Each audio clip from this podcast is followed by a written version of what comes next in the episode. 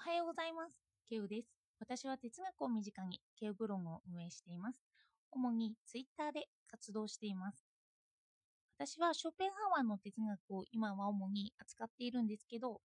これが生、生きるという哲学に分類されるということを知りました。この生きるについて今日は取り扱っていきたいと思います。よかったらお付き合いください。私とは何か、世界とは何か、生きるとは何かといった私から出発して生き方に関わる哲学のことを話そうと思います。結果としてショーペンハワーは私たちは盲目的な意志の動物的な生存欲求の支配からは抜け出せないって言うんですよね。で、唯一芸術に浸っている時や考えている時、いわゆる家庭に生きている意味を見出したりもしています。そして歴史的に見てみると、ショーペンハワーはルソーに影響を受けているということが分かってきているんですけど、私はルソーのエッセイの中で印象に残る箇所があったんですよ。孤独の孤独な散歩者の無双の25ページで読みますね。この世で僕は何をしたか。僕は生きるために作られたのである。そして生きることなく死ぬ。少なくともそれは僕の過失ではなかったのだ。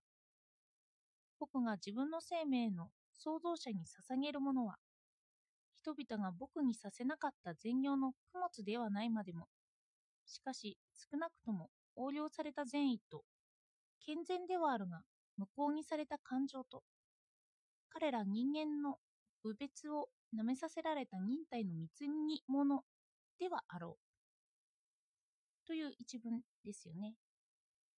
ルソは嫌われていたらしいですよね。で、それは、これはそのエッセイみたいなものです。人間社会からあの締め出しを食らったみたいなんですけど、まあ、詳しい内容はよくわかんないんですけど、この文章の中で印象的だったのは、生きることなく死ぬという文章です。では、ルソーはこの生きるをどのようなものと捉えていたのかというのが気になったんですよ。私はこの生きるをショーペンハワーで言うなら、意志からの、盲目的な意志からの脱却だと見たんですよね。人間って本能というような生存欲求。いわば、これって何の欲求でもいいんですけど、欲に支配されているんですよ。あの、ショーペンハワーは対象を人間とはしていないので、生物、無機物でもいいんですけど、すべてが何らかの意思によって支配されているんですよね。あの、最近創生とか、例えば生物が集団になると突然活動が変わったり、アリが100匹超えたらアリ塚を突然作り出すというような本能とか、落語というような生物が自然と集まる現象、集まって何かをするというような本能。まだ私は正確にはつかめてないんですけど、この生物が集団になろうという本能的な意志があるらしいんですよね。あの、ショッペンハワー哲学のいいなっていう点は、盲目的な意志にいろんなものを今でも付け加えられることだって思います。あの睡眠欲、食欲、排泄欲とか、落語欲とかですかね。こうやって本能があるよって言われると説明しやすいですよね。だから見直されてきてるというのもあるみたいです。ちょっと話がそれましたけど、で、このような本能から脱却することをショッペンハワーは生きるって捉えているんですよ。で、これと同じく哲学者デリダも、一回限りの性ということを強く説いています。私たちは自分自身と戦争状態にあって、いつもそれを生き延びているらしいんですよね。そしてその生き延びの後の性のことを言っているらしいんですけど、あの宗教的な意味ではなくて、本能的な動物としての性、あの自分自身を動物とあの捉えて、その性ではなくて、動物では切り離した性のことを言ってるんですよね。動物的に生きるということを死として、動物的に生きないことを性とした哲学なんですよね。この意味で性を超えていこうっていう哲学なんです。そしてこういった時に、本能とは別のところが性である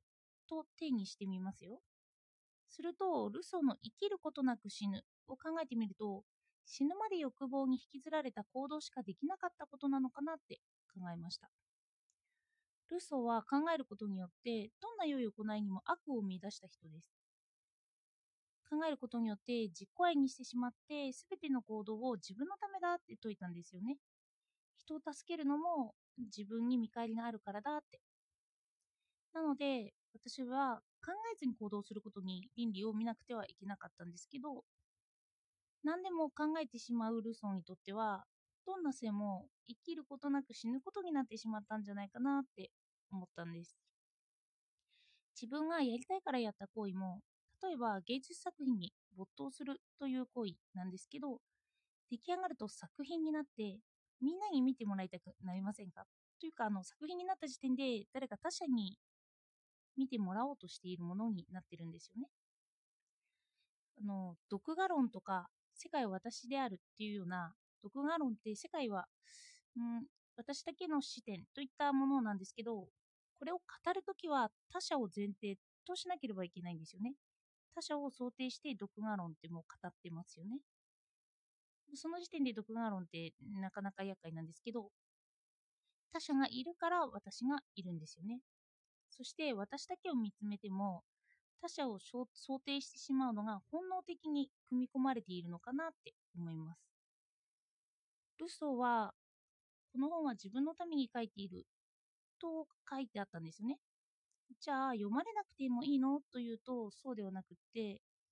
年月を得た自分に当てているっていうんですよ。だから自分が何を思っていたのか忘れた頃にエッセイを読むことで昔の自分と今の自分という他者と自分という関係を作り出して対話できるって言うんですよね。どこまでもやっぱり私たちは自分をもう他者にしつつそのような前提に立たされてはいるんです。それでこうやって本能に逆らうことがせいだとすると私たちは生きることなく死んでしまうんですよね。そして生きていたとしても、家庭や考えていないことに生きる意味を隠されているといった感じなので、記録としては残せないかもしれないんですよ。人は主神経に一度は私って何という謎を求めるって言いますよね。その答えがあれば悩まないですけど、なんで悩むのかって言えば答えがみんな違っているし、ん、自分の相対概念にしか関わってこないし、自分が納得したものしか答えを見出せない。まあ答えがあるのかという話にもなってくると。そして生きるということは個ですよね。個性というか。ショーペンハワー哲学で言えば数多性に個性があるって言うんですよね。これは考えることによって追い求めるものことができないんです。私たちは考えるときに意思とか物自体、イデアとか本当のことといった意味、そういう正しいことを追い求めますよね。すると、その正しいことには個性がないんですよね。盲目的な意思に取り込まれているんです。じゃあ本当に私って何？と考えた時にその意思から外れたことを考えてみますよね。すると正しいの反対は何？ってなると失敗ってなるんですよね。正しいの反対間違っている。私たちは正しいに対して間違っているはたくさん作れますよね。で、この論から言えば、その間違っていることが数多性に支配されているし、自分の個性になるんですよね。そうした時に失敗はシステム化できないとは思うんです。私はよく失敗をするんですよ。の人が何でもなんとなくこなしてしまうようなこともよく失敗します。人を凝らせるような空気を読めない発言とか、あの高速道路の出口を間違えるとか、おそらくみんなが正しいものを当てるっていう感が人より少ないんですよね。で、これが私の個性を生み出しているとしたら、このことについてまあ、みみんなに迷惑をかけているので直さなきゃとは思いつつもこの失敗を見つめ返す時に個性が出てくるしもしかしたら私の生きるが出てくるのかもしれないなって思ったんです。本能には入らない失敗ですよね。これすらシステム化できるとすごいですけど AI は失敗っていうよりはバグって言われてますよね。言葉の違いかもしれないんですけどまだ失敗や過ちについてまだまだ知っていきたいなとは思っています。では、今日もお聴きいただいてありがとうございました。